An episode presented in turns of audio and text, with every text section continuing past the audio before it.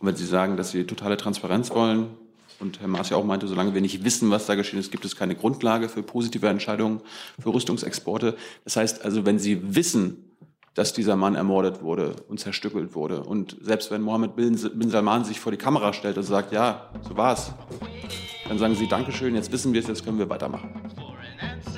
Das ist eine extrem verquere Logik. Liebe Kolleginnen, liebe Kollegen, herzlich willkommen in der Bundespressekonferenz zur Regierungspressekonferenz am Montag. Ich begrüße ganz herzlich Regierungssprecher Steffen Seibert und die Sprecher und Sprecherinnen der Ministerien. Herzlich willkommen. Ähm, und damit Herr Seibert Luft holen kann, ähm, bitte ich das Auswärtige Amt dann doch als erstes mit einer aktiven Äußerung. Ja, vielen Dank. Ich würde ganz gern ganz kurz etwas zu Mazedonien sagen. Und zwar hat das Parlament in Skopje am Freitag ja dafür gestimmt, eine Verfassungsänderung einzuleiten. Und das ist ein wirklich wichtiger Schritt in Richtung der Umsetzung der Namenseinigung mit Griechenland. Die Bundesregierung hat seit ähm, langem dafür geworben, diese historische Chance einer Einigung in diesem Namensstreit zu ergreifen. Und deshalb begrüßen wir diese Fortschritte, die es jetzt dort gegeben hat und möchten auch noch mal zum Ausdruck bringen, dass mit der Umsetzung dieses Abkommens ein entscheidendes Hindernis für die Annäherung Skopjes an die EU überwunden wäre. Und wir werden weiterhin unterstützen, wo wir können, um diese Einigung ähm, auch voranzutreiben. Vielen Dank. Gibt es Fragen dazu? Das ist nicht der Fall. Dann Herr Seibert. Ja, guten Tag und bitte um Entschuldigung für die kleine Verspätung. Ich wollte Ihnen noch eine Terminankündigung machen für diese Woche. Die Bundeskanzlerin wird am Freitag, äh, den 26. Oktober, nach Prag reisen. Sie trifft dort den Ministerpräsidenten Andrej Babiš. Es wird ein Mittagessen geben. Ein Anlass für äh, diese Reise und für dieses Gespräch ist die Erinnerung an den 100. Jahrestag der Unabhängigkeitserklärung der Tschechoslowakei. Die Höhepunkte äh, dieser Feierlichkeiten finden äh, am Wochenende statt. Die Kanzlerin ist, wie gesagt, am Freitag in Prag. Herzlichen Dank. Dazu eine Frage. Das ist nicht der Fall. Dann rufe ich das Thema Saudi-Arabien auf. Herr Wiegert. Pardon? Jetzt geht's, ja, danke. Die Frage an Herrn Seibert, gegebenenfalls auch ans AA oder ans Wirtschaftsministerium. Die Kanzlerin hat gestern sinngemäß gesagt, dass äh, vor dem Hintergrund des Falls Khashoggi äh, sinngemäß derzeit keine Waffenlieferungen an Saudi-Arabien in Frage kommen. Können Sie bitte etwas genauer erläutern, was das bedeutet? Betrifft das auch bereits genehmigte Lieferungen? Und vor dem Hintergrund der Einigung im Koalitionsvertrag, da gibt es ja quasi eine Bestandsschutzklausel oder eine Vertrauensschutzklausel für bereits früher vereinbarte Rüstungsexporte. Ist das ebenso ausgesetzt? Ja, ich will vielleicht kurz zu dem ganzen Komplex noch einmal Stellung nehmen. Äh, die Bundesregierung hat ja die Stellungnahme, die Saudi-Arabien äh, zur äh, Tötung des Journalisten Khashoggi herausgegeben hat, zur Kenntnis genommen. Sie wissen, wie sich die Bundeskanzlerin und der Außenminister in einer gemeinsamen Erklärung am Samstag dazu geäußert haben. Ich denke, das war unmissverständlich. Darin hieß es, äh, die vorliegenden Angaben, also genau diese Erklärung Saudi-Arabiens zu den Abläufen im Konsulat in Istanbul sind nicht ausreichend. Wir verurteilen die Tat in aller Schärfe. Wir erwarten von Saudi-Arabien Transparenz in Hinblick auf die Todesumstände und auf die Hintergründe und dass die Verantwortlichen zur Rechenschaft gezogen werden. Es ist nichts über den Verbleib derzeit der sterblichen Überreste von Herrn Khashoggi bekannt. Wir erwarten also weiterhin, dass dieser Fall gründlich, glaubhaft, glaubhaft, transparent und zeitnah untersucht und aufgeklärt wird, und zwar in enger Kooperation Saudi-Arabiens mit den türkischen Behörden. Nun zu dieser Frage. Auch da äh, ist am Wochenende ja äh, sehr klar gesprochen worden. Heute Morgen auch noch mal vom Wirtschaftsminister, von der Bundeskanzlerin am Sonntag, auch vom Bundesaußenminister am Samstag. Auf der Grundlage, die wir zurzeit sehen, solange die Untersuchungen andauern, solange wir nicht wissen, was geschehen ist, so hatte es Außenminister Maas ausgedrückt, gibt es keine Grundlage für positive Entscheidungen für Rüstungsexporte nach Saudi-Arabien. Und äh, für weitere Fragen würde ich vielleicht die Kollegin aus dem Bundeswirtschaftsministerium bitten. Ja, ich kann ja nicht, gar nicht viel ergänzen, außer dass natürlich alle offenen Fragen, die sich aufgrund dieser ähm, Entscheidungen ergeben, derzeit geprüft und besprochen werden müssen. Und dem kann ich nicht vorgreifen. Zusatz? Herr Seibert, Ihre Formulierung gerade, äh, gibt es keine Grundlage für positive Entscheidungen über Rüstungsexporte. Was äh, ist denn mit den bereits getroffenen positiven Entscheidungen? Sind die von dieser Aussage nicht erfasst? Das ist ein Punkt, der jetzt, äh, glaube ich, genau gemeint wurde von der Kollegin aus dem Wirtschaftsministerium. Also was die Aussage, hinter der die gesamte Bundesregierung steht, jetzt keine positiven Entscheidungen für Rüstungsexporte nach Saudi-Arabien. Was das zum Beispiel für schon getroffene Entscheidungen bedeutet, das ist in der Regierung jetzt zu prüfen miteinander. Bitte. Äh, aber ist meine Vermutung richtig, dass die Kanzlerin vielleicht schon eine bestimmte Vorstellung hatte, als sie das gesagt hat, was auch bereits erteilte Genehmigungen angeht? Wenn das so ist, dann wird sie die ja genau äh, mit den Kollegen und Kolleginnen aus der Bundesregierung sehr bald dann auch besprechen. Herr Steiner.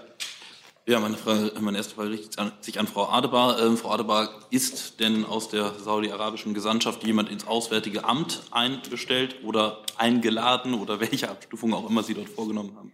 Äh, ist das geschehen, um eben der deutschen Position Ausdruck zu verleihen? Und Frau Alemanni, vielleicht können Sie uns einfach erläutern, weil ich mit dem Prozedere nicht so vertraut bin. Eine einmal genehmigte Ausfuhr, also eine einmal erteilte Ausfuhrgenehmigung, ist die denn dann noch rückholbar, solange das Exportgut noch nicht außer Landes ist?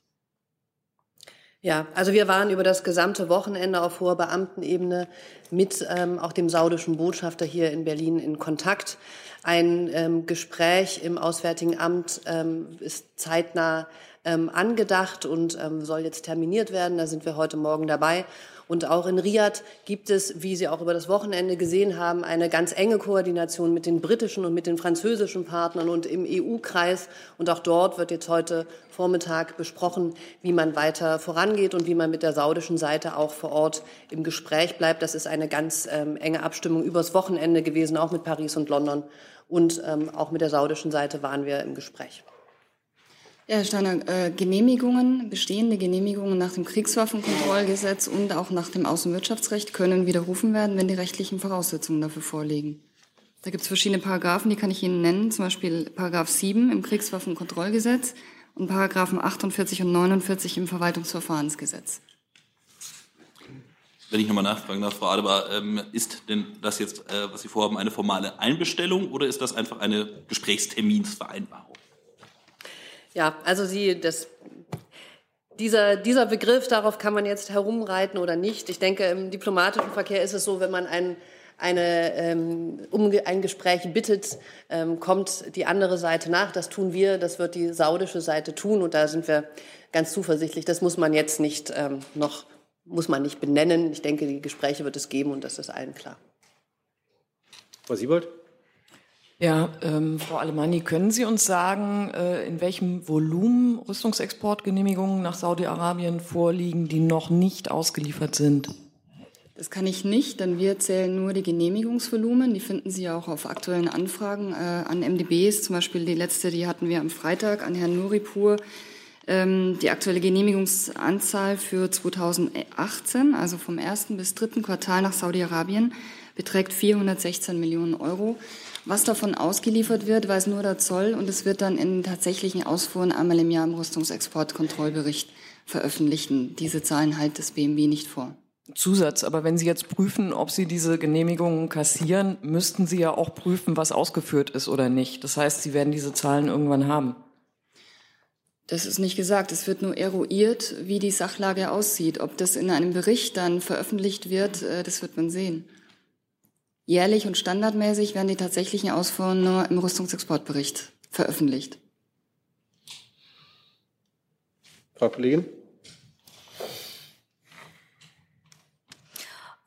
Ich wollte noch mal im Wirtschaftsministerium nachfragen, wie wird denn damit umgegangen mit ähm, Rüstungsprojekten, die praktisch äh, mehrere europäische Staaten ähm, angehen, sprich Eurofighter. Ähm, wird die Bundesregierung da jetzt darauf einwirken, dass auch da äh, gemeinsam darauf hingearbeitet wird, keine neuen Genehmigungen zu erteilen?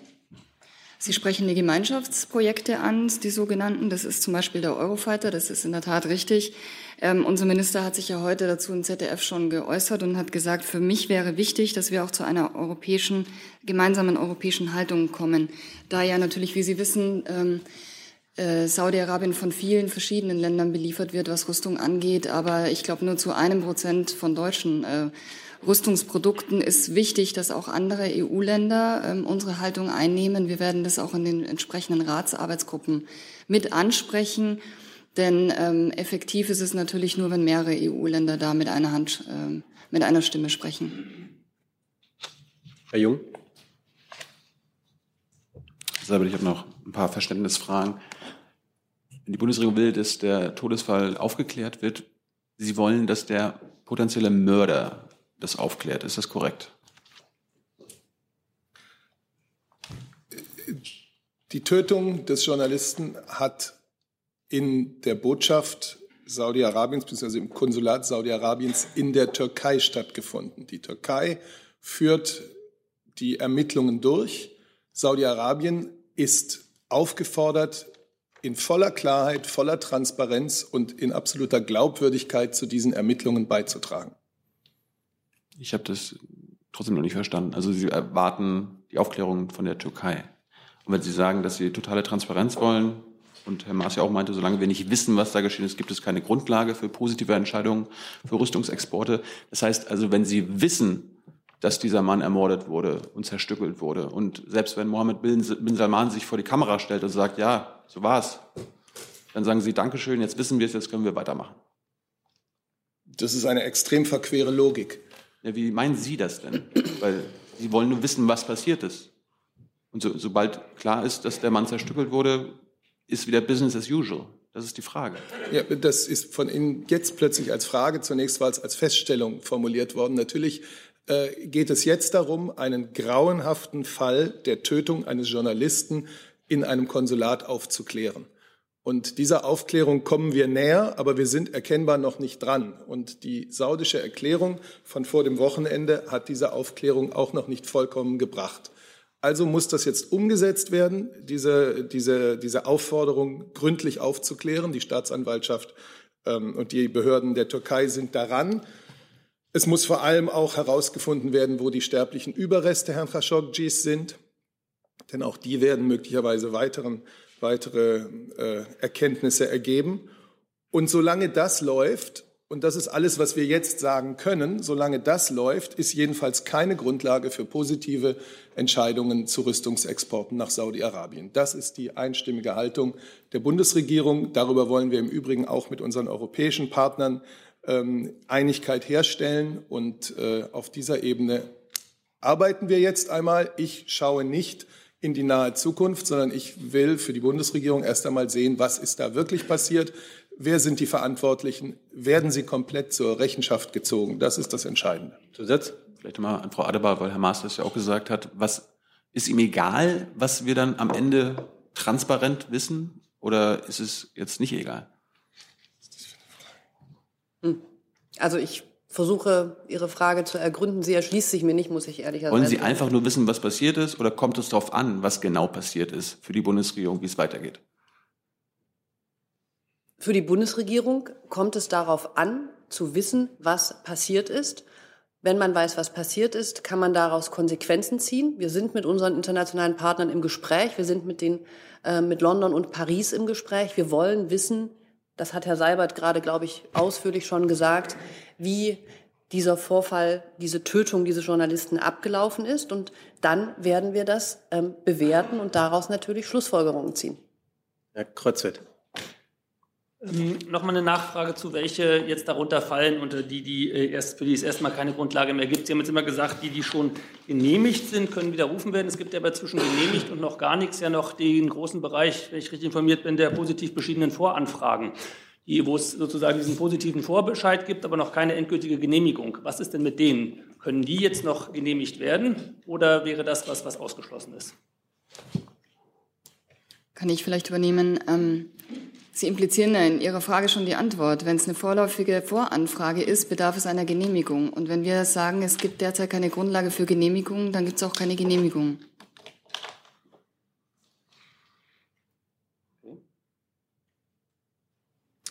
Nächste Frage, Herr Kollege.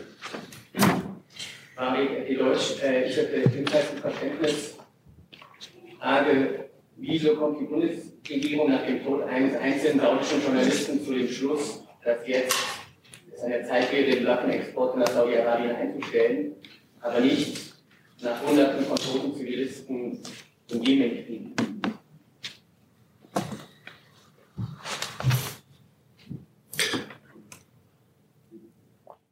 Sie werfen, wie Sie es nicht selten tun, die Dinge jetzt alle durcheinander. Wir haben über viele, wir haben in vielen Fällen hier ähm, uns über den Jemenkrieg und über zivile Opfer in diesem Jemenkrieg geäußert.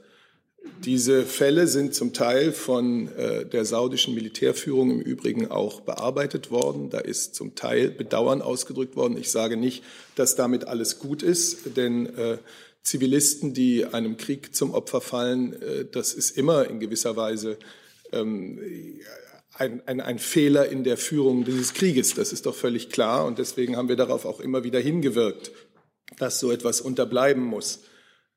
Wir haben auch nicht erst seit gestern äh, mit der saudischen Regierung grundsätzliche Meinungsunterschiede über Fragen äh, von Rechtsstaatlichkeit, Fragen der Menschenrechte. Wir sind, wie Sie wissen, äh, entschiedene Gegner der Todesstrafe. Wir sind auch Gegner von Körperstrafen, äh, Auspeitschen und so etwas. Das haben wir hier ähm, im Zusammenhang mit dem Fall Raif Badawi auch immer wieder besprochen. Genauso haben wir hier, und das müssen wir, glaube ich, jetzt nicht immer wieder aufmachen, viele Male darüber gesprochen, dass Saudi-Arabien in der Region ein sehr wichtiger Akteur ist, dass Saudi-Arabien für uns ein notwendiger Partner auch ist. Äh, und das ist ja nicht nur im Falle Saudi-Arabiens so, dass wir Partner haben und Gesprächspartner und Staaten, mit denen wir den Kontakt suchen, äh, die in Menschenrechtsfragen mit uns nicht auf einer Linie liegen.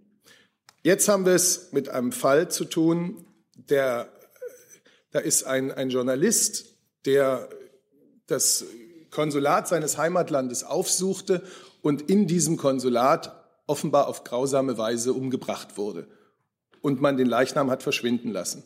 Das ist ein, das ist mehr als ein Vorfall, das ist eine, ein empörendes, ein empörender Fall, bei dem man natürlich Konsequenzen ziehen muss. Und solange er noch nicht aufgeklärt ist, werden die gezogen. Und wenn er aufgeklärt ist, wird man weiter sehen, wie es weitergeht.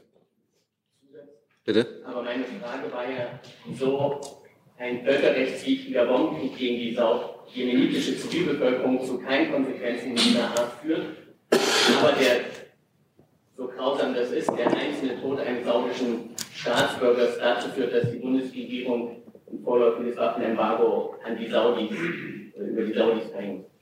Ja, wir kommen wieder an den Punkt, an dem wir schon viele Male waren, das Entstehen des Jemen-Konflikts äh, das Hilfeersuchen des legitimen jemenitischen Präsidenten an die Weltgemeinschaft und an die UNO, weil Husi-Rebellen äh, gegen ihn vorgingen und gegen die legitime Regierung vorgingen. Äh, die Bildung einer arabischen Koalition, das haben wir alles hier vielfach besprochen. Herr Decker, pardon? Pardon? Pardon? Hallo? Das diskutiere ich jetzt aber hier nicht. Herr Decker.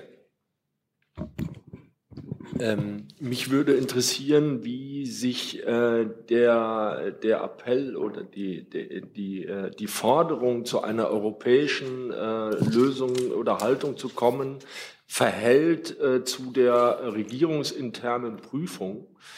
Ähm, ob sie also, wenn, äh, ähm, ja, wenn, wenn es zu keiner äh, europäischen Haltung kommt, dann auch sagen, ja, dann können wir halt auch nichts machen ähm, und äh, verhalten uns entsprechend lax. Und äh, auf welche, auf welche Lösung werden Sie denn in Brüssel dann äh, genau dringen? Also was, was, was ist Ziel sozusagen? Also welcher Inhalt äh, äh, sollte dieser Vereinbar diese Vereinbarung haben auf europäischer Ebene? Also ich denke, über das Wochenende ist auch schon deutlich geworden, dass wir diesen Weg der Meinungsbildung und des Betrachtens dieses, ähm, dieser Tötung des Journalisten gemeinsam gehen. Es gab eine E28-Erklärung. Ähm, eine übers Wochenende stattfindende Abstimmung unter 28 EU-Außenministern, die am Samstagnachmittag, glaube ich, in Rekordzeit äh, vor sich ging. Diese Erklärung haben Sie gesehen. Und es gab gestern noch einmal eine sehr klare E3-Erklärung. Das heißt, dass wir den wir haben gesagt, dass es weiterer Ermittlungen bedarf, dass wir transparente Aufklärung darüber haben wollen, was dort geschehen ist und dass wir dann natürlich Schlussfolgerungen und Konsequenzen ziehen. Herr Seibert hat es gesagt, ich kann Ihnen jetzt nicht vorwegnehmen, was das dann sein wird, denn wir sind geschlossen, auch als E3 und als E28 im Moment der Ansicht, dass es eben dieser weiteren Schritte bedarf und werden im Lichte der Entwicklung darüber, was wir über diesen Vorfall wissen, dann das weiter versuchen, gemeinsam zu betrachten. Zusatz? Ja, äh, Frau Alemanni, äh, was schwebt denn Ihrem Minister vor? Ja, ich glaube, Frau Adebar hat das ganz gut zusammengefasst. Also das deutsche restriktive Rüstungsexportkontrollsystem äh, gilt, wie immer. Wir sind ja die restriktivsten auch in der EU. Ähm, Nichtsdestotrotz gilt, was Minister Altmaier gesagt hat. Wenn Sie einen Effekt erzielen wollen, wäre es günstig, äh, alle EU-Länder würden mit einer Stimme sprechen und das ist unser Ziel. Jessen?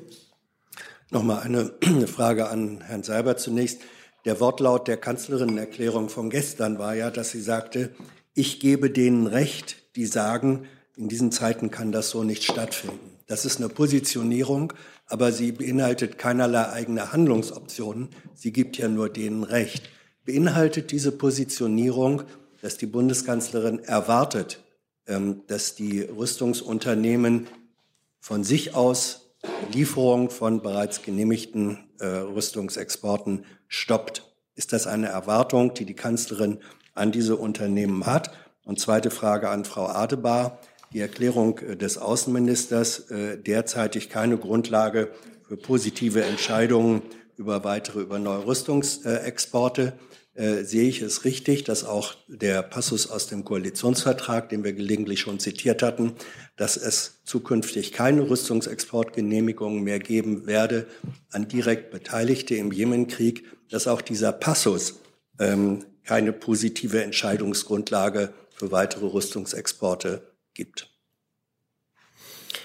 Ich denke, die Äußerung der Bundeskanzlerin ist wirklich nicht schwer zu verstehen. Vor ihr hatten sich zum Beispiel der Außenminister, aber auch andere äh, äh, Politiker aus den verschiedenen Koalitionsfraktionen äh, bereits deutlich geäußert. Denen gibt sie recht. Wir haben im Moment eine Situation, die überhaupt nicht daran denken lässt, positive Exportentscheidungen in Richtung Saudi-Arabien zu treffen.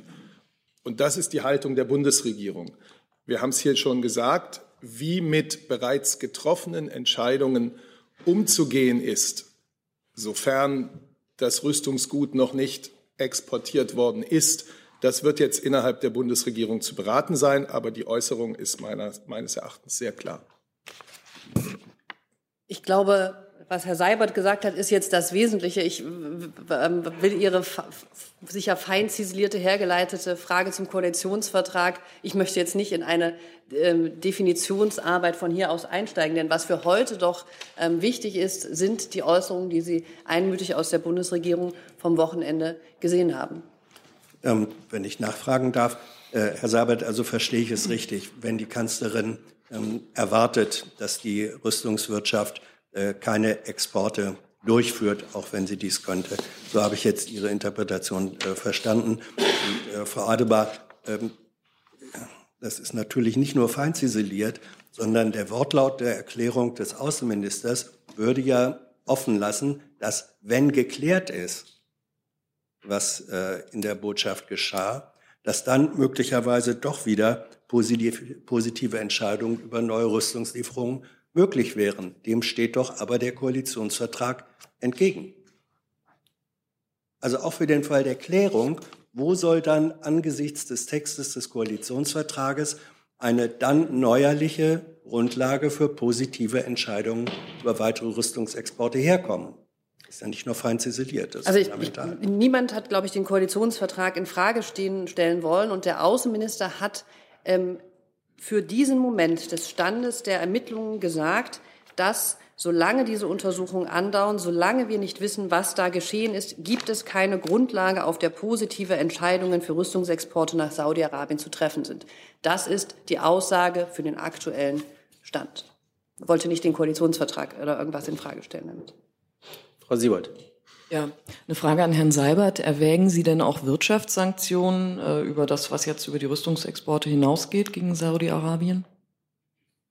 Ich kann Ihnen von solchen Plänen hier nicht berichten. Für uns zählt jetzt, dass dieser, dieser Mord, diese Tötung des Journalisten umfassend und glaubwürdig aufgeklärt wird und alles Weitere wird danach zu besprechen sein, sowohl in der Bundesregierung als auch äh, eben mit den europäischen Partnern und im Übrigen auch mit den G7-Partnern, denn auch die haben sich ja einmütig ähm, erklärt in der vergangenen Woche. Steiner?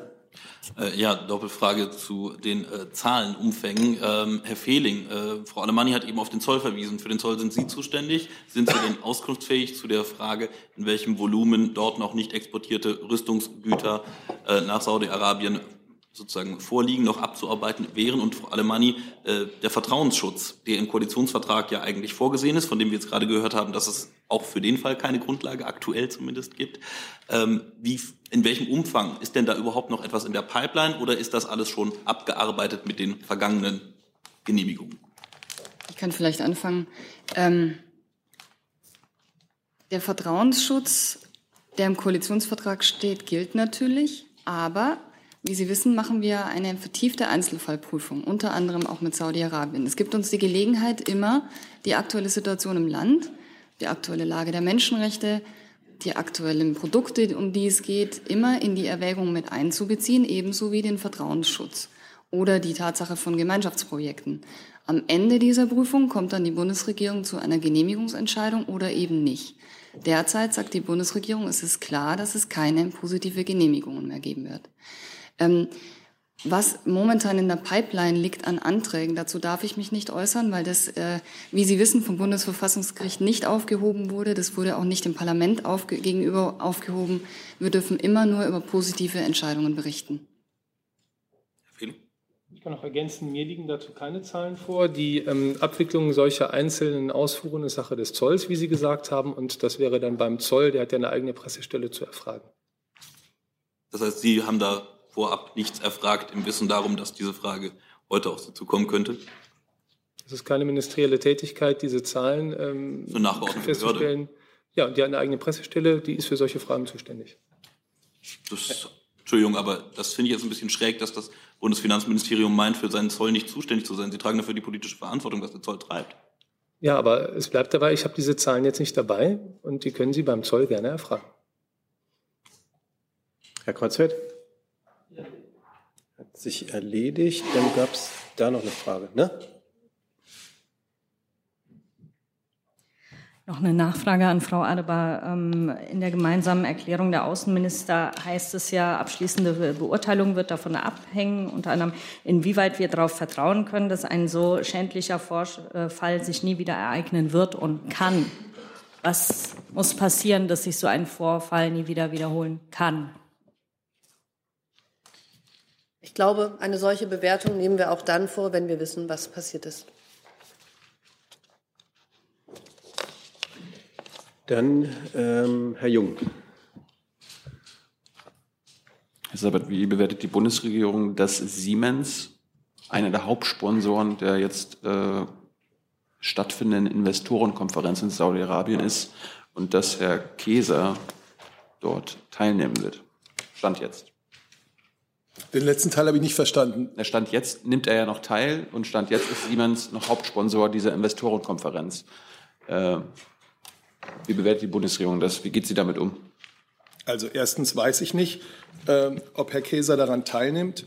Äh, zweitens funktioniert es ja in Deutschland nicht so, dass die Bundesregierung äh, Unternehmen ihre Aktivitäten verbietet. Es sei denn, es gibt dafür äh, legale Grundlagen. Im Beispiel von, im Falle von Sanktionen beispielsweise können Aktivitäten verboten sein. Natürlich sind wirtschaftliche Aktivitäten ähm, in Saudi-Arabien nicht verboten und deswegen machen wir da keine, keine Vorschriften. Äh, das wird jedes Unternehmen für sich beurteilen, wie es mit der derzeitigen Situation umgeht. Und man hört, dass Unternehmensspitzen zu ganz unterschiedlichen Beurteilungen gekommen sind, was die Teilnahme an dieser äh, Konferenz in Riyadh betrifft. Ich hatte ja nicht nach Verboten oder so gefragt, ich hatte nach Ihrer Bewertung gefragt. Und jetzt haben Sie mir die Bewertung von Unternehmensspitzen genannt. Können Sie mir die Bewertung von, Herrn, von Frau Merkel sagen? Frau Adebar, wie sieht Herr Maas Ist, also, es, ist es in Ordnung? Herr Maas hat sich weiter, da, weiterhin noch Hauptsponsor ist. Sorry. Also, Herr Maas hat sich dazu in den Tagesthemen, können Sie gerne nachlesen, geäußert. Dann hat sich das erledigt. Er hat gesagt, ähm, das ist eine Entscheidung, die Herr Käser selber treffen muss. Er halte nichts davon, als Außenminister da Empfehlungen zu geben. Ähm, er ging davon aus, dass Herr Käser sich im Lichte der Ereignisse ähm, das sicher noch einmal anschauen wird. Er selbst hat gesagt, er würde zurzeit nicht an einer Veranstaltung in Riyadh teilnehmen und hat Verständnis für Teilnehmer, die ihre äh, Teilnahme an dieser Veranstaltung absagen. Frau Merkel, Herr Seibert, hat sie vielleicht Kontakt zu Herrn Käse? Ich habe für die Bundeskanzlerin das gesagt, was dazu zu sagen ist. Dann die nächste Frage, Herr Warwick nochmal. Pardon, pardon. Derzeit läuft ja noch zeitlich unbegrenzt die Ausbildungsmission der deutschen Bundespolizei in Saudi-Arabien, insbesondere für Grenzbeamte, aber insgesamt den saudi-arabischen Sicherheitssektor, also der Sektor, der vermutlich direkt impliziert war an der Ermordung. Deswegen die Frage vermutlich ans BMI. Gibt es Überlegungen, diese Ausbildungsmission deutscher Bundespolizisten in Saudi-Arabien im Zuge der Vorkommnisse einzustellen? Ich kann Ihnen dazu keine Antwort jetzt geben. Ich reiche das nach. Dann eine Nachfrage, wenn das BMI keine Antwort geben kann. Die ganze Mission wird ja über die GEZ finanziert. Hat das BMZ dazu mehr Informationen?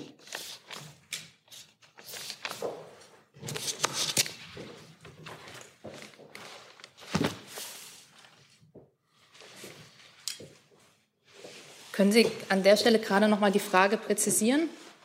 Die Frage war, ob die Ausbildungsmission deutscher Bundespolizisten bilden Grenzbeamte in Saudi-Arabien aus, ob dies im Kontext der aktuellen Vorfälle überdacht wird, weil diese Mission ist ja bisher auch zeitlich unbegrenzt angelegt, wie eine aktuelle parlamentarische Anfrage ergeben hat. Deswegen die Frage an die, ans BMZ sozusagen in Bezug auf die Vorfeldorganisation GIZ, ob es da Planung gibt, dies einzustellen.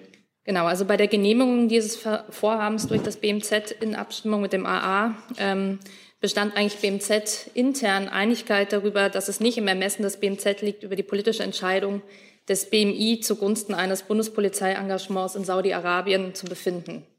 Von daher ähm, ja, würden wir auch an dieser Stelle dann wieder ans BMI verweisen. Das BMI verweist auf? Ich habe nicht verwiesen, ich habe gesagt, ich reiche nach. Ach, Sie reichen nach, okay, dann war es ein Missverständnis, danke. Frau Siebold nochmal. Frau Adebar, ähm, können Sie uns sagen, wer sich mit dem saudischen Botschafter dann im Auswärtigen Amt treffen wird und welche Botschaft er oder sie dann überbringen wird? Ich kann Ihnen noch nicht konkret sagen, wer der Gesprächspartner sein wird. Ich denke, die Botschaft wird intern die gleiche sein, wie Sie sie auch ähm, gehört haben in den öffentlichen Statements. So, dazu hatte ich jetzt nämlich noch Herrn Jessen, Herrn Steiner und ich glaube, dann sind wir erstmal durch. Herr Seibert, ähm, ist der saudische Kronprinz ähm, eigentlich und vielleicht auch das Auswärtige Amt, ist er noch der Hoffnungsträger für Reformprozesse in Saudien, die in der Saudi Vision 2030 zum Beispiel niedergelegt waren? Oder hat er sich nicht diskreditiert, vor allem nicht nur ähm, durch die aktuelle äh, Khashoggi-Ermordung, sondern es gab in der Vergangenheit ja das zeitweilige Kidnapping des äh, Premierministers des Libanon. Er hat äh, sozusagen Mitglieder der, der eigenen Familie ähm, äh, zeitweilig fast in Haft genommen oder in Hausarrest gestellt. Ähm, es gibt in den USA Stimmen, die sagen, man muss dafür sorgen, dass dieser Kronprinz in Zukunft nicht mehr ähm, zur neuen politischen Führungsfigur entwickelt wird. Hat die Bundesregierung Anlass, an der positiven Bewertung des saudischen Kronprinzens festzuhalten oder davon abzurücken? Das Bild ist wie man sich vorstellen kann, sehr komplex. Und so ernsthaft und auch empört wir hier über die Ermordung des Journalisten Khashoggi sprechen müssen, so sehr sind auch bestimmte innenpolitische Reformen in Saudi-Arabien eine Realität. Reformen, die die Rolle der Frau in der saudischen Gesellschaft betreffen, ähm, ökonomisch, gesellschaftlich. Ähm, das ist auch eine Realität. Und so wird man immer äh, nicht so leicht zu einer Schwarz-Weiß-Einschätzung kommen, sondern man wird sagen müssen, das eine befürworten wir, dass saudische Frauen äh, Rechte haben, die sie bis vor kurzem nicht hatten. Und das andere steht jetzt aber natürlich äh, unübersehbar im Raum und das ist äh, dieser grauenhafte Fall Khashoggi, der aufgeklärt werden muss. Die Frage war ja, wie die Bewertung und Einschätzung ähm, der politischen Führungsfigur ist. Komplex, haben Sie völlig recht. Ähm, aber können Sie noch, ist er, ist äh, Mohammed bin Salman für die Bundesregierung noch ein im Wesentlichen reformorientierter Bündnispartner? Ich kann Ihnen hier nicht diese äh, flotten Überschriften bieten, die Sie, glaube ich, ganz gerne hätten. Ich, wir haben als Bundesregierung und als Bundesrepublik Deutschland Beziehungen zum Königreich Saudi-Arabien, das ein immens wichtiger Akteur in dieser Region ist. Ähm, das, das sind nuancierte Beziehungen. Es gibt König Salman und es gibt den Kronprinzen. Und das sind Tatsachen. Und jetzt steht, äh, wie gesagt, erst einmal im Zentrum der Betrachtungen, dass äh, dieser Fall aufgeklärt werden muss und man die ganze Wahrheit wissen muss und wir erkennbar die ganze Wahrheit noch nicht wissen und auch von Saudi-Arabien noch nicht erfahren haben. Herr Steiner. Ja, ähm, Herr Seibert, Frau Adebar, ähm, ich habe interessiert zugehört, mit wem denn alles so sich abgestimmt wird. E3, E28, alles sehr spannend, aber es gibt ja einen Akteur, der mit Saudi-Arabien eine ganz besondere Beziehung hat. Gab es in irgendeiner Form Telefonate oder Gespräche anderer Form mit den US-Vertretern, den Einschlägigen? Gibt es auch mit denen eine Koordination? Also es gab eine G7-Erklärung in der letzten Woche, wenn Sie die gesehen haben. Das heißt, dass dort eben eine Koordination mit den USA stattfindet. Und es gibt natürlich ähm, auch besonders über unsere Botschaft in Washington ähm, Gespräche mit US-Stellen. Die laufen natürlich auch fort. Aber eine höherrangige sozusagen beispielsweise, dass der Außenminister mit seinem US-Amtskollegen telefoniert oder ähnliches, derartige Gespräche hat es nicht gegeben in den vergangenen drei Tagen. Ich kann Ihnen über kein Telefonat heute hier berichten. So, dann kommen wir zu weiteren Themen. Frau Bouillon. Äh, ja, eine Frage ans BMI. Ähm, es gab ein Gutachten, das die ähm, Grenzkontrollen an der bayerisch-österreichischen Grenze durch bayerische Landespolizisten für verfassungswidrig äh, erklärt hat. Es geht da der, im Kern darum, dass Parallelstrukturen zwischen der Bundespolizei und der Landespolizei im Grundgesetz nicht zulässig seien. Da gibt es auch ein einschlägiges Verfassungsgerichtsurteil dazu. Ähm, als Dienstherr der Bundespolizei, wie ist da die Haltung des Bundesinnenministers und welche Konsequenzen will er aus diesem Gutachten ziehen? Es ist richtig, dass es dieses Gutachten gibt. Das ist gestern im Hause BMI eingegangen, wird derzeit von uns ausgewertet. Deswegen kann ich zu dem Gutachten selbst noch nichts sagen. Was ich sagen kann, aus, nach unserer Auffassung äh, funktioniert die Zusammenarbeit mit äh, Bayern nicht nur sehr gut, sondern vor allem auch rechtskonform auf der Grundlage des 64, Paragraphen 64 Bundespolizeigesetz. Das heißt, auch auf dieser Rechtsgrundlage, es bedeutet keine Übertragung grenzpolizeilicher Befugnisse, sondern es ist ein internes Verwaltungsabkommen. Und insofern können wir nach dem, was vereinbart ist und nach dem, was vollzogen wird, auch nicht von einem äh, Verfassungsrecht, von einem verfassungswidrigen Abkommen ausgehen. Es gibt einen gemeinsamen Arbeitsraum, ja, den gibt es immer zwischen der Landespolizei und der Bundespolizei im Grenzraum, in dem Fahndungs- und Kontrollmaßnahmen abgestimmt werden und die grenzpolizeilichen Entscheidungen überall aber vor allem eben an dieser Grenze Bayern-Österreich, die finden natürlich äh, durch die Bundespolizei statt und nicht durch Bayern. Äh, Nachfrage. Es wurde auch auf Verwaltungsebene in diesem Gutachten in Punkt, also es ist der dritte Kernpunkt, ähm, das als unzulässig, also es ist nicht nur dieses verfassungsrechtliche Problem erklärt. Haben Sie das schon näher anschauen können oder wie ist da die, die Haltung? Nein, äh, das Gutachten ist bei uns noch nicht ausgewertet. Wann darf man damit rechnen? Äh, da kann ich Ihnen keine Angaben zu machen. Herr Barbeck dazu? Nee, nicht dazu. Dann andere Fragen dazu, zu diesem? Herr Wiegold? Ja, nur eine Verständnisfrage. Vielleicht habe ich es ja auch ganz falsch verstanden. Ähm, Sie sagten gerade etwas von keinem hoheitlichen Handeln, wenn ich das richtig verstanden habe, sondern nur eine Verwaltungsvereinbarung. Das heißt, die bayerische Grenzpolizei handelt nicht hoheitlich dort? Oder wie muss ich mir das vorstellen? Nein, äh, ich glaube, das ist ein Missverständnis. Natürlich äh, handelt die bayerische Polizei hoheitlich. Äh, anders geht's ja gar nicht. Das ist ja geradezu das Handeln der Polizei, bis auf ganz, ganz wenige Ausnahmen. Äh, ich will das gar nicht hier juristisch im Einzelnen detailliert erklären, aber überwiegend arbeitet die Polizei natürlich hoheitlich und das auch im Grenzraum bis zur Grenze, klar. Ja, dann habe ich das nicht verstanden, äh, wo Sie sagten, es sei nur eine interne Verwaltungsvereinbarung. Die Zusammenarbeit im grenznahen Raum ist eine verwaltungsinterne Vereinbarung, äh, wie Maßnahmen miteinander abgestimmt werden.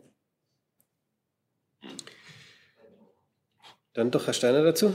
Ja, also nur damit ich das wirklich richtig verstehe. Das heißt, die Bundespolizei arbeitet für sich, die bayerische Grenzpolizei arbeitet für sich, aber über das, wie man nebeneinander arbeitet, gibt es eine Verwaltungsvereinbarung, die das Ganze aufeinander abstimmen soll.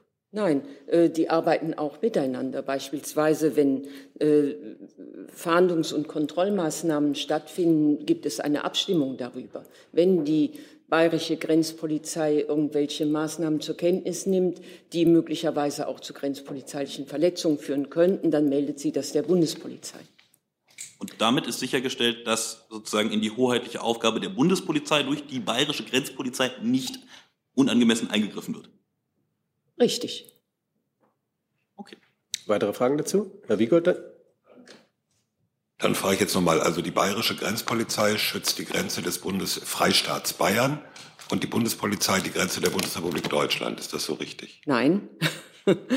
Nein, das habe ich auch nicht gesagt, sondern die Bundespolizei ist für die grenzpolizeilichen Maßnahmen zuständig und die bayerische Landespolizei ist für alle polizeilichen Maßnahmen bis an die Grenze heran zuständig. Das heißt, äh, die bayerische Polizei nimmt keine grenzpolizeilichen Aufgaben wahr. Richtig. Gut. Also wenn, wenn Bayern sagt, wir schützen unsere Grenze, ist das in dem Sinn eine falsche Aussage.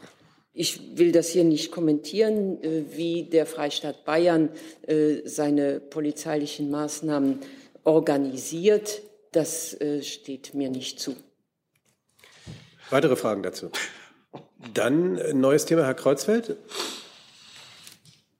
Ja, äh, die Kanzlerin hat ja gestern Abend angekündigt, dass sie die äh, überhöhten Stickstoffwerte in den Städten jetzt dadurch in den Griff bekommen will, dass sie Fahrverbote verbietet, ähm, bei, äh, sofern die Grenzwerte um nicht mehr als 25 Prozent überschritten werden. Und da würde mich interessieren, wie das praktisch umgesetzt werden soll. Ähm, auch wenn es erst von gestern ist, denke ich, gibt es da schon Konzepte, weil im Koalitionsausschusspapier vom 1. Oktober. Wie soll das umgesetzt werden, zumal es sich ja um EU-Vorgaben handelt, wo ich gar nicht weiß, ob die durchs Emissionsschutzgesetz eigentlich ausgehebelt werden können, so ohne weiteres oder Ja, wenn die Kollegen nicht ähm, gleich was sagen wollen, das tun sie sicher gleich. Ich glaube, die Kanzlerin verbietet ist in diesem Fall jetzt mal nicht ganz äh, die zutreffende äh, Formulierung. Wir haben 51 Städte, die den Grenzwert von 40 Mikrogramm nur relativ geringwertig überschreiten. Wir haben weitere 14, die liegen oberhalb der 50 und zum Teil bis in die 70 Mikrogramm. Für diese 51 Städte mit der geringfügigen Überschreitung haben wir ja in unserem Konzept der Bundesregierung ohnehin bereits sehr weitreichende Maßnahmen äh, ins Auge gefasst. Also Nachrüstung, Handwerker- und Lieferfahrzeuge, die schweren Kommunalfahrzeuge, Müllabfuhr, Stadtreinigung und so weiter. Eine Hardware-Nachrüstung mit hoher Förderung des Bundes.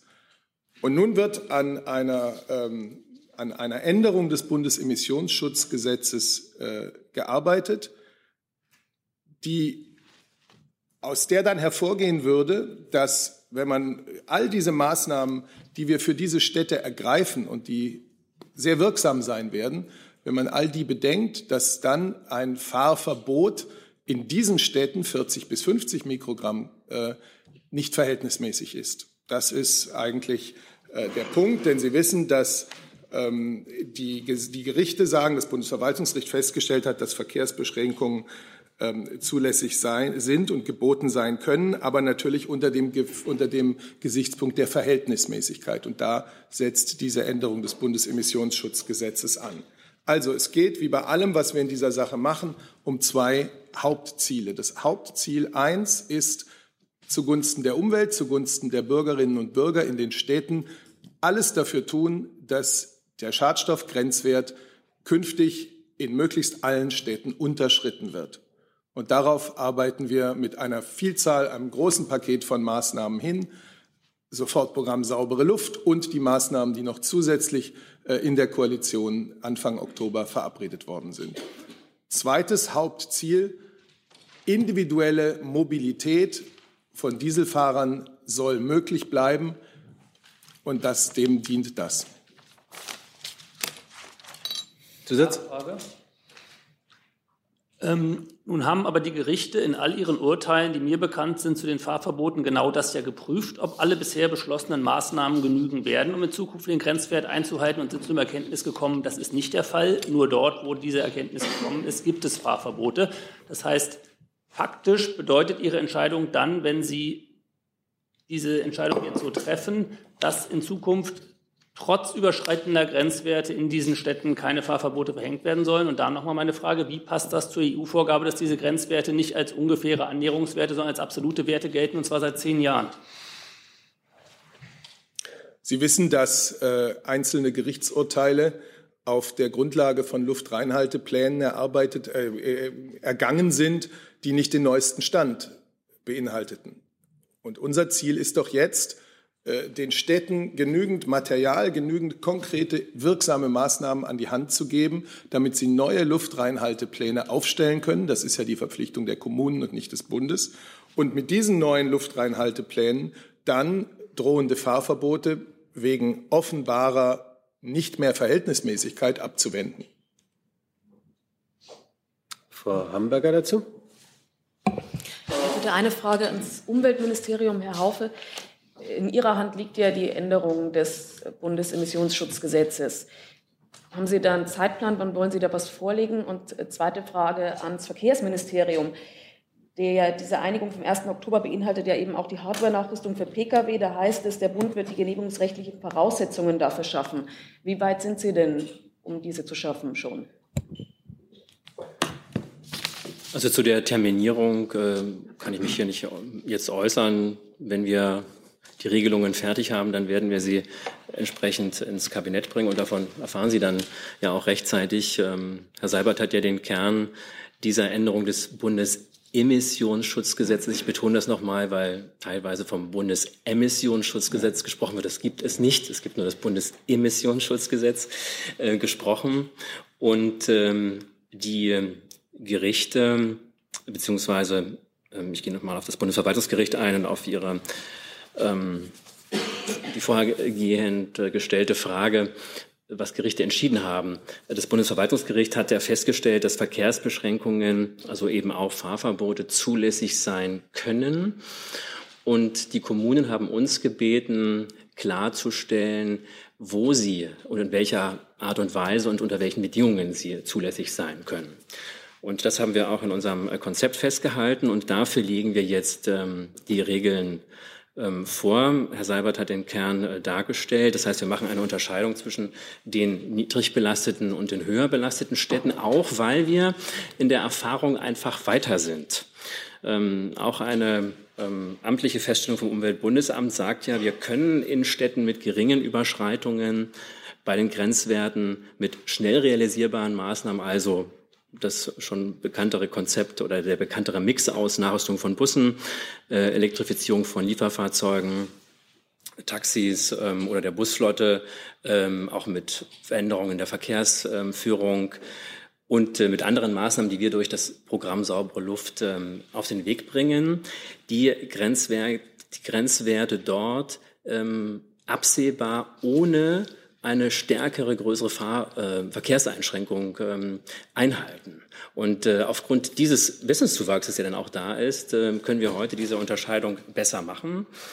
Ähm, das heißt aber nicht, und das auch nochmal zur Klarstellung, dass wir als Bund Fahrverbote verbieten werden. Das können wir nicht. So Am Ende, so hat es Herr Seibert auch schon gesagt, ich will es auch, mal, auch noch mal betonen, weil da ja auch durchaus gerne Missverständnisse äh, jetzt auch schon äh, kursieren. Ähm, A gilt natürlich die Selbstverwaltung der Kommune. Eine Kommune legt selbst in ihrem Luftreinhalteplan fest, wie sie am Ende dafür sorgen möchte, dass die Gesundheit der Bürger geschützt wird und damit eben auch für saubere Luft gesorgt wird. Ähm, und ähm, dann gibt es eben natürlich auch die europarechtliche Vorgabe, dass die äh, Luftreinhaltung ganz klar ähm, ein sehr hohes Gut ist und auch andere über, über anderen Gütern stehen muss. Also äh, da ähm, will ich noch mal für Klarheit sorgen.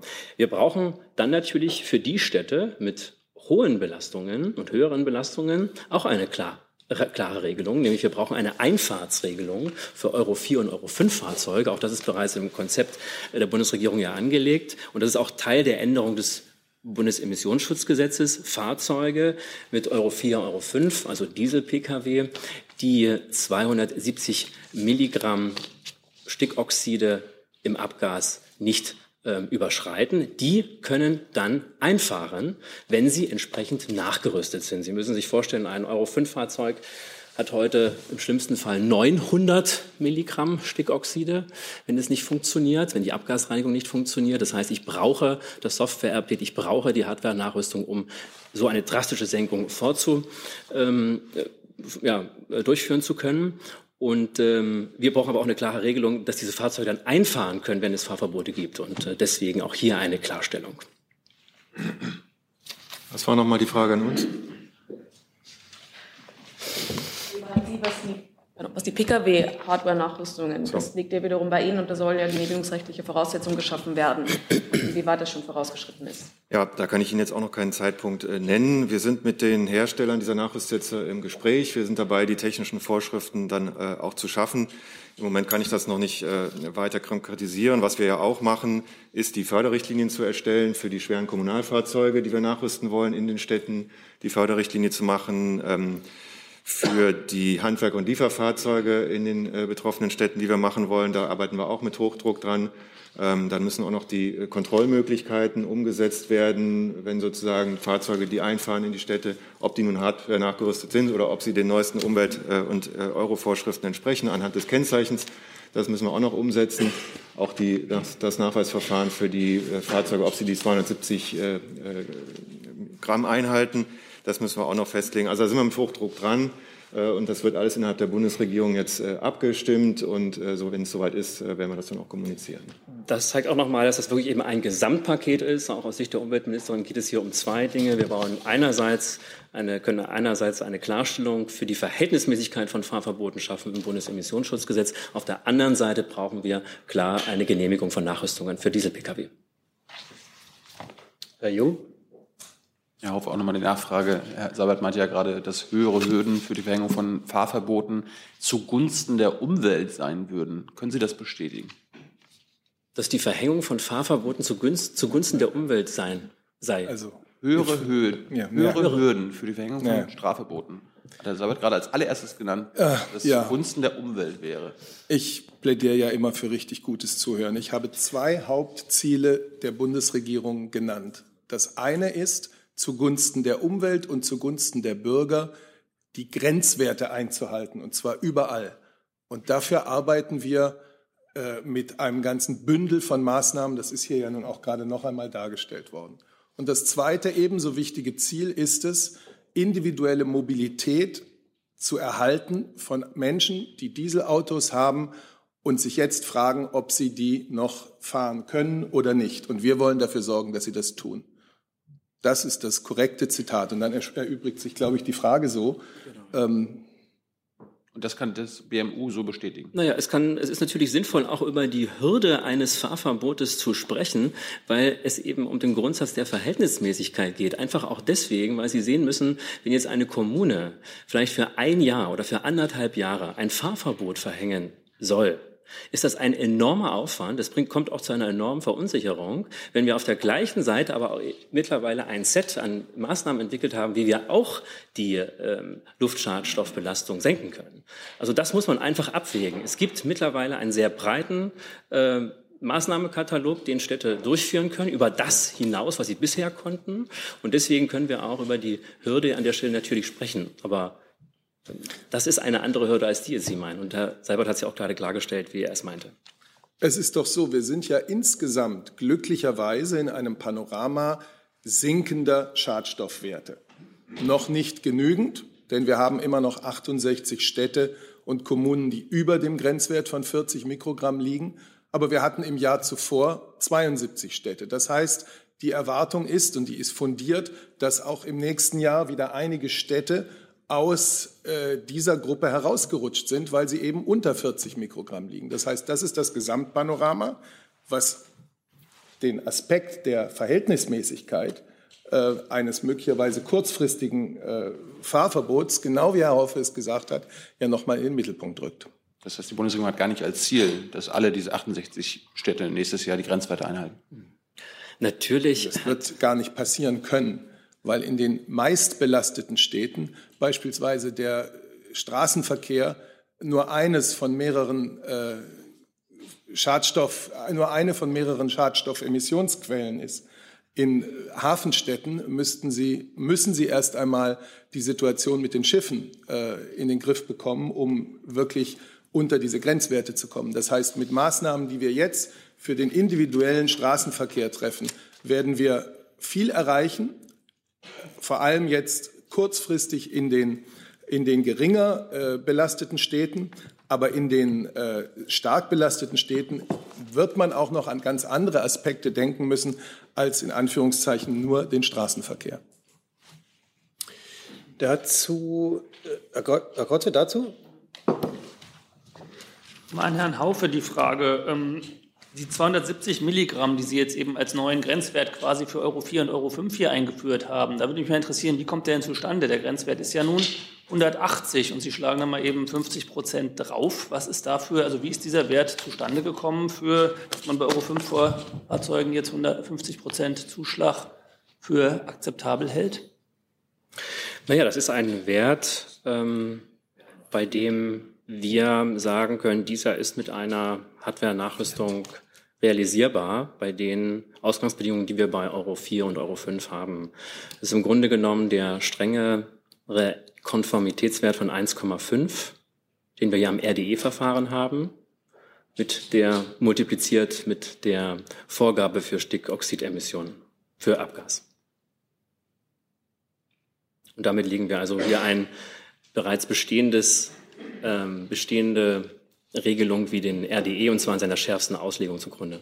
Und der gilt dann auch dauerhaft, weil das Gericht hat ja immer von so Übergangsfristen gesprochen, dass die Autos mindestens fünf Jahre alt sein müssen, bevor sie von Fahrverboten betroffen sein dürfen und so. Aber ihre, ihr 50 Prozent Aufschlag gilt dann für egal wie alt die Autos sind. Ja. Hier geht es ja nicht um dauerhaft, hier geht es ja darum, wie, wie eine Kommune ein Fahrverbot regeln soll und wie sie dann mit nachgerüsteten Fahrzeugen umgehen soll. Diese da, da brauchst du ja eine gewisse Orientierungshilfe. Und diese Orientierungshilfe müssen wir mit dem Bundesemissionsgesetz liefern, und zwar mit einem Wert, der realistisch ist und der natürlich aber auch auf einer Hardware-Nachrüstung basiert.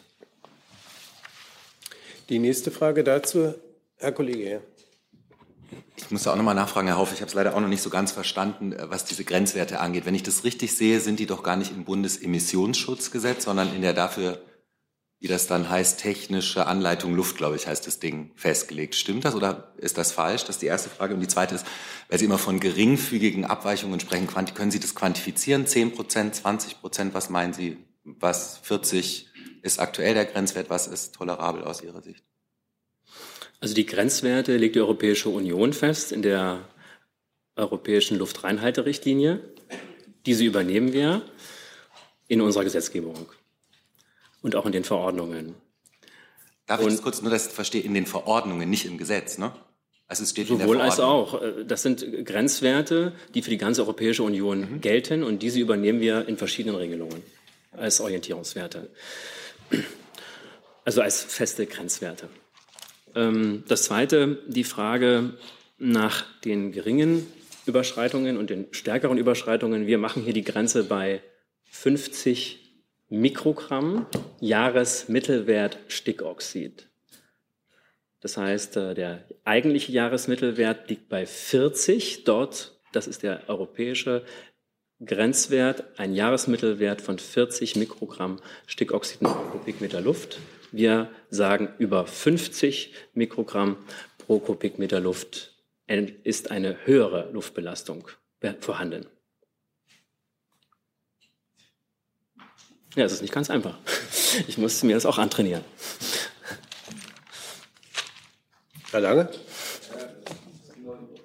Es ist aber jetzt keine neue Regelung, das ist basiert schon auch auf äh, Erfahrungswerten äh, des Umweltbundesamtes, die ja auch Unterscheidungen zwischen stärkeren und schwächeren Belastungen machen. Also wir führen hier kein neues System ein. Die Frage, Herr Hoff, ist, wie ist das dann mit Europarecht vereinbar, was in Deutschland geplant ist? Sie wollen in Deutschland über 40, über 40 Mikrogramm gehen. Äh, ja, wie ist das mit Europarecht vereinbar? Gibt es da Ausnahmen oder lassen Sie es dann darauf ankommen? Die Ausnahmen habe ich ja schon skizziert. Am Ende entscheidet eine Kommune selbst, ob sie ein Fahrverbot verhängt oder nicht. Wenn sie zu dem Schluss kommt, dass das gesamte Konzept, was wir, alle Maßnahmen, die wir vorgelegt haben, auch wenn sie Hardware-Nachrüstung macht für äh, Kommunalfahrzeuge, schwere und leichte, wenn sie Elektrobusse hat ähm, und äh, wenn sie ähm, zum Beispiel auch den Verkehr teilweise umgeleitet hat, Tempo 30 eingeführt hat. Und wenn sie immer noch ähm, Grenzwertüberschreitungen aufweist und sagt, ich habe alles ausgeschöpft, ich kann jetzt nur noch mit einem Fahrverbot agieren, dann wird sie das auch weiter tun können. Das entscheidet am Ende die Kommune selbst. Wir schaffen Klarheit bei der Verhältnismäßigkeit und wir sagen, zwischen 40 Mikrogramm und 50 Mikrogramm, dort kann man auch mit einem anderen Set agieren an Maßnahmen, ohne Verkehrseinschränkungen treffen zu müssen. Herr Steiner? Ja, Herr Haufe, Herr Seibert, ich verstehe es tatsächlich auch immer noch nicht, denn äh, wenn ich das richtig in Erinnerung habe, hat das Bundesverwaltungsgericht sich ja durchaus auch mit der Frage schon beschäftigt, äh, sozusagen was europarechtliche Vorgabe ist. Und ich habe das ehrlich gesagt nicht so verstanden, dass das als Ultima Ratio in dem Sinne gilt, als dass man vorher noch viele Sachen ausprobieren darf, sondern dass man dieses Ziel zu erreichen hat und dass, wenn nun mal das Fahrverbot dafür die geeignetste Maßnahme ist, um dieses Ziel zu erreichen, dass dann entsprechend auch das Fahrverbot anzuwenden ist. Ich habe immer noch nicht verstanden, wo Sie da den europarechtlichen Ausweg gefunden haben. Also den ähm, europarechtlichen Ausweg ähm, äh, suchen wir hier an der Stelle gar nicht. Ich habe Ihnen gerade skizziert, dass am Ende eine Kommune selber darüber entscheidet, welche Form ähm, der Verkehrseinschränkung sie vornimmt. Okay, dann spezifiziere ich die Frage einfach nochmal. Also, Sie sagen, eine Kommune nimmt selber sozusagen die Entscheidung vor. Jetzt ist es aber so, dass traditionell, also so kann man es glaube ich inzwischen schon sagen, äh, Kläger die Kommunen zu Maßnahmen verpflichten wollen und dann Gerichte dem regelmäßig folgen dieser Ansicht. Das ist ja das Erlebnis, was wir hatten in den vergangenen Jahren. Jetzt sagen Sie, mit unseren Maßnahmen kommen wir vielleicht in die Richtung, wenn wir das hochsetzen. Ist da vielleicht noch ein bisschen Spiel drin oder wie muss ich mir das vorstellen? Naja, wir haben ja ähm, am Anfang des Jahres, ähm, als der Bericht Daten zur Luft vorgelegt wurde vom Umweltbundesamt, erstmals den Befund gehabt, dass ähm, das Umweltbundesamt als oberste Behörde für die Luftqualität meinte, mit einem bestimmten ähm, Set an Maßnahmen, das sich jetzt abzeichnet, was jetzt zur Verfügung steht, ähm, ist es möglich, die Luftbelastung zu senken. Und hat auch beschrieben, in welchem Rahmen ähm, dieser Luftbelastung gesenkt werden kann. Ähm, und anhand dieser neuen Erkenntnisse können wir jetzt besser einschätzen, in welchen Städten wir sehr wahrscheinlich ohne Fahrverbote ähm, die Luft besser hinbekommen und in welchen Städten das nicht eher nicht sein wird, nicht möglich sein wird. Wir haben es ja schon oft gesagt, die, die Lage der Städte ist sehr kompliziert. Verkehr, Straßenverkehr ist nicht gleich Straßenverkehr in jeder Stadt. Ähm, und die Luftbelastung hat unterschiedliche ähm, Ursachen. Deswegen kann man da auch nicht so einfach generalisieren. Aber ähm, wie ich gerade gesagt habe, mit bestimmten Maßnahmen, die vor anderthalb Jahren, vor zwei Jahren noch nicht denkbar waren, die jetzt auch schon viel weiter fortgeschritten sind, kann ich heute anders agieren, als das eben noch damals der Fall war. Darf ich noch mal ganz kurz nachfragen? Also Sie sagen, dass jetzt die Maßnahmen, von denen Sie jetzt sagen, dass sie realisierbar wären, das ist vor allem technische Nachrüstung, das sind Elektrobusse etc. pp., dass diese Maßnahmen, die kurzfristig theoretisch möglich sind, dass die jetzt auch greifen. Ja? Das ist sozusagen Ihre Aussage. Es war so, dass das Umweltbundesamt ähm, gesagt hat, die erste, es sind erste Effekte ähm, von bestimmten Maßnahmen sichtbar. Genau, sie fangen an. Es wurde vorsichtig gesagt, sie fangen an zu greifen. Das fängt das, äh, dazu gehört das Software-Update. Dazu gehören auch bestimmte Verkehrsumleitungen, die Städte vorgenommen haben. Es gibt eine Menge Städte, die haben Tempobeschränkungen vorgenommen. Ähm, das äh, bedeutet, ähm, die, das, das betrifft die Nachrüstung von Bussen, die anfängt. Ja. Das betrifft den, die Umstellung generell des ähm, Bus-ÖPNV-Fuhrparkes äh, von Städten. Ähm, und jetzt hinzu kommen ja weitere Maßnahmen, ähm, außerhalb jetzt des Diesel-PKWs, ähm, wie die Elektrifizierung von Lieferfahrzeugen zum Beispiel oder eben vor allen Dingen die ähm, auch Nachrüstung von äh, schweren Kommunalfahrzeugen jetzt erst, an, die erst anlaufen wird. Und ähm, Gleichzeitig haben wir aber auch klaren Befund, in bestimmten Städten wird es ohne Hardware-Nachrüstungen von Diesel-Pkw nicht funktionieren. Auch das konnte man noch klarer ableiten. Dazu jetzt noch. Herr Jessen. Herr Hofer, wenn ich das richtig verstehe, dann äh, führt die Bundesregierung so etwas wie eine temporäre äh, Bagatellregelung ein. Denn Ihre Ausführung läuft ja darauf raus, dass Sie sagen, das Set, was wir neu haben, wird mindestens mittelfristig dazu führen, dass die Grenzwerte eingehalten wird. So habe ich Sie verstanden. Und ähm, weil wir diese Hoffnung haben, nehmen wir in Kauf, dass sie kurzfristig überschritten werden, ohne gleich mit dem ganz großen Hammerfahrverbot zu kommen. Das ist die Strategie, die dahinter steckt.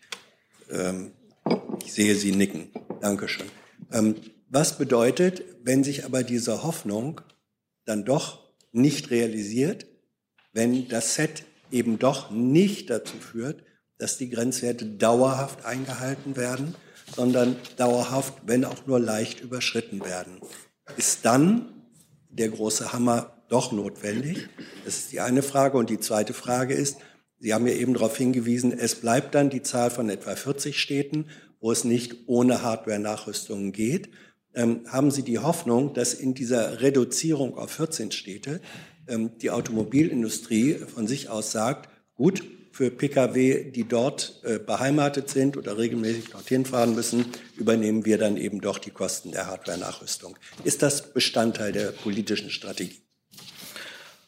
Also zur ersten Frage, ich will noch mal betonen, dass auch das Bundesverwaltungsgericht deutlich herausgestellt hat, dass wenn ein Fahrverbot verhängt werden muss, es verhältnismäßig gestaltet werden soll, dass es zum Beispiel immer Ausnahmen geben muss für Pendler, für Lieferfahrzeuge, die regelmäßig fahren müssen, für Handwerker, für Menschen mit Behinderung zum Beispiel auch.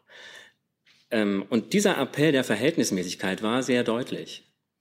Und die Kommunen haben auch noch mal uns gebeten als Bund zu klären, stellt auch noch mal klar, wann ist denn überhaupt die Verhängung eines Fahrverbotes überhaupt verhältnismäßig?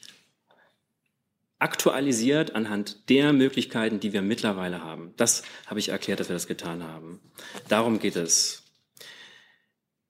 Der ähm, Punkt mit der Hardware-Nachrüstung. Ähm, die Position der Bundesumweltministerin ist bekannt und die hat sich auch nicht geändert. Wir haben im Konzept der Bundesregierung sowohl die Umtauschprämie als auch die Hardware-Nachrüstung von Diesel-PKWs vorgesehen. Und das ist das, was wir brauchen. Und das ist auch das, was wir von Seiten der Automobilbranche erwarten. Auch zur Kostenfrage hat sie sich mehrfach geäußert. Die Kosten trägt der Verursacher. Dazu hat sich auch, dabei hat sich auch nichts geändert. Dankeschön. Dann Frau Petermann mit einer Nachlieferung. Ja, eine, Nachlieferung nochmal zu der Frage äh, Bundespolizei, Grenzpolizei.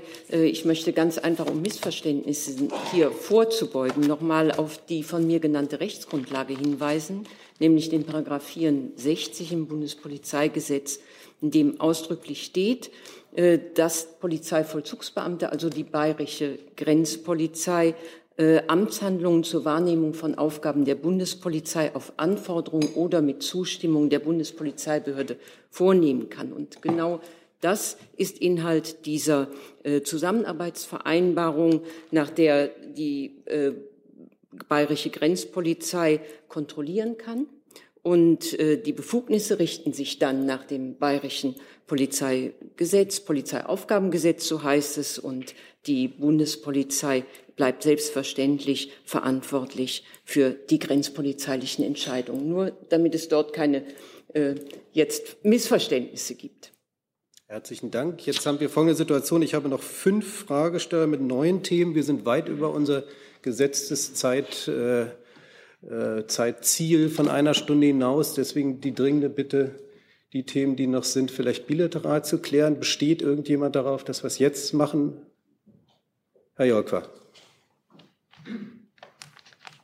Ja, ich habe eine Frage zu dem ENF-Vertrag. Äh, und zwar, ähm, mich würde interessieren, äh, welche Folgen die Bundesregierung für die Bundesrepublik Deutschland aus der Kündigung dieses Vertrages sieht und was kann und was wird die Bundesregierung unternehmen, um den INF-Vertrag doch noch zu retten. Ja, wir haben am Wochenende ja bereits für die Bundesregierung auch dazu ähm, klar Stellung genommen. Die US-Regierung hat uns informiert über die Entscheidung des US-Präsidenten, äh, dass die USA sich aus diesem Vertrag zurückziehen werden. Wir bedauern diesen angekündigten Rückzug der USA. Wir sehen im INF-Vertrag ein ganz wichtiges Element der Rüstungskontrolle und ein Element, das in besonderer Weise auch den europäischen Interessen, also auch unseren deutschen Interessen dient. Ähm, dieser INF-Vertrag ist ja die Verpflichtung der USA und Russland, Mittelstreckenraketen der Reichweiten 500 bis 5500 Kilometer ähm, abzuschaffen und zu vernichten. Und er hat seit 1987 dazu beigetragen, Europa sicherer zu machen. Vor dem Hintergrund hatten wir Europäer seit geraumer Zeit, seit Jahren, äh, Russland, also hatten die westlichen Alliierten, sollte ich sagen, weil das natürlich auch auf NATO-Ebene stattfand, Russland vor langem aufgefordert, die schwerwiegenden Zweifel an seiner, an Russlands Vertragstreue auszuräumen. Diese waren aufgekommen durch einen neuen russischen Raketentyp. Und nun werden wir im Kreise aller NATO-Partner auch die äh, Folgen der amerikanischen Entscheidung beraten müssen. Man muss noch mal erinnern an den NATO-Gipfel vom Juli dieses Jahres, der sich ja mit der Frage der Rüstungskontrolle auf dem Gebiet auch befasst hatte. Und in der NATO-Gipfelerklärung war einstimmig festgehalten worden, dass die USA sich an den INF-Vertrag halten, während Russland eben keine überzeugenden Antworten auf unsere Fragen, auf die Fragen, die sich im Zusammenhang mit dem neuen Raketentyp stellten, geben konnte. Ähm, daher kamen die NATO-Verbündeten zum Schluss, dass man plausiblerweise von einem Bruch des INF-Vertrags durch Russland ausgehen müsse. Also nun müssen wir beraten innerhalb der NATO, wie wir mit dieser Situation umgehen. Ähm, ja. Herr, Herr Sabet, das war ähm, nicht der Inhalt meiner Frage. Meine Frage war, welche Folgen hat das für Deutschland und was kann Deutschland, was wird Deutschland unternehmen, vielleicht die Diplomatie, um diesen Vertrag noch zu retten?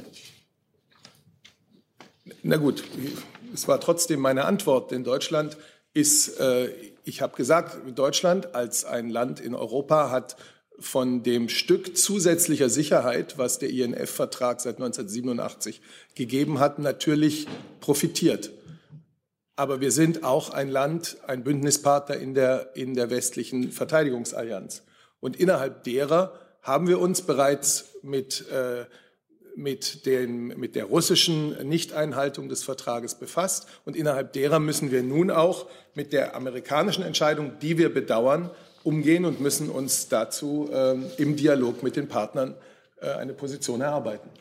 Und ich glaube, es ist am Wochenende auch schon deutlich geworden, dass die NATO sich auch intensiv mit dieser Frage befassen wird, auch in den nächsten Wochen, ähm, wenn Treffen anstehen. Und sicher wird Deutschland in diesen Diskussionen einen ganz aktiven Beitrag leisten. Denn wir werben natürlich für eine Einhaltung dieses Vertrages und für eine funktionierende Abrüstungsarchitektur in Europa. Das ist unser großes Ziel. Unsere Position ist doch immer gewesen gegenüber Russland, gerade in den letzten Jahren hat sich das auch deutlich ausgedrückt. Ja, wir sind dafür und wir sind dabei, wenn die NATO ihre Verteidigungsfähigkeit erhöht. Aber wir haben unsere Hand auch immer ausgestreckt zum Dialog mit der russischen Seite. Und dabei wird es bleiben. Bitte? Letzte Nachfrage. Äh, kann denn jetzt Deutschland im schlimmsten Fall äh, seine Zustimmung für die Stationierung, eventuelle Stationierung von neuen amerikanischen Mittelstreckenraketen in Deutschland verweigern?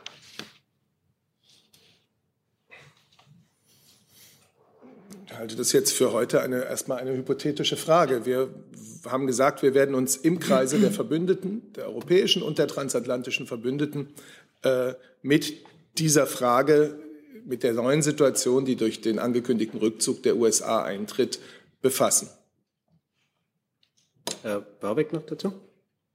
Ja, die russische Föderation hat ja wiederum kritisiert, dass die Stationierung des Startsystems MK41 in Rumänien den INF-Vertrag unterläuft und damit ein Bruch desselbigen durch die USA darstellt. Wie bewertet die Bundesregierung diesen Vorwurf? Da kann ich nur noch einmal auf die NATO-Gipfelerklärung aus dem Juli, äh, an der natürlich die Bundesregierung teil hatte, ähm, zurückgreifen und sagen, die NATO-Alliierten haben in der Gipfelerklärung im Juli einstimmig festgehalten, dass die USA sich an den INF-Vertrag halten. Gut, aber dieses MK41-System ist nuklear bestückbar und ist genau diese Reichweite 500 bis 2500 Kilometer landgestützte Tomahawk-Raketen mit Atomsprengstoff bestückbar. Wieso ist das kein Bruch des INF-Vertrags? Die NATO hat sich dazu geäußert und Deutschland teilt die dort beschlossene Position, die wir mitgetragen haben. Kann das BMVG dazu noch sich äußern? Nein. Welcher Kollege besteht jetzt noch auf seinen Fragen? Dazu noch? Dann ja, Frau Siebert. Was mir jetzt nicht ganz klar geworden ist, sehen Sie denn noch irgendeine Chance, überhaupt den INF-Vertrag zu retten, also die USA noch zu überzeugen, dabei zu bleiben? Oder richten sich Ihre ganzen Planungen und Beratungen schon auf die Zeit danach? Also ich denke, wir müssen mit der Ankündigung, wie sie Präsident, ähm, Präsident Trump im Wahlkampf in Nevada gemacht hat, ähm, und er hat gesagt, die USA werde sich zurückziehen, erst einmal umgehen. Ähm, der Sicherheitsberater des Präsidenten, Herr Bolton, ist ja, ich glaube, heute und morgen in Moskau und führt aber zu diesem Thema ja auch noch weitere Gespräche. Und wir werden natürlich, das ist eine Entscheidung, die uns gestern zur Kenntnis gebracht wurde, ähm, auch jetzt mit den Amerikanern weiter ähm, beraten und auch in der NATO eben weiter beraten. Deshalb, ähm, wir arbeiten mit dem, was wir wissen. Wenn es sich ähm, anders herausstellt, dann arbeiten wir damit. Aber ähm, wir gehen mit dem um, was wir, was uns zur Kenntnis gebracht wurde und beraten in der NATO jetzt weiter. Das heißt, ein bisschen Hoffnung haben Sie noch. Ach, ich will das jetzt gar nicht quantifizieren. Ich glaube, wir gehen mit dem um, was wir wissen. Mal schauen. Herzlichen Dank. Dann schließe ich die Pressekonferenz für heute. Herzlichen Dank. I'm thinking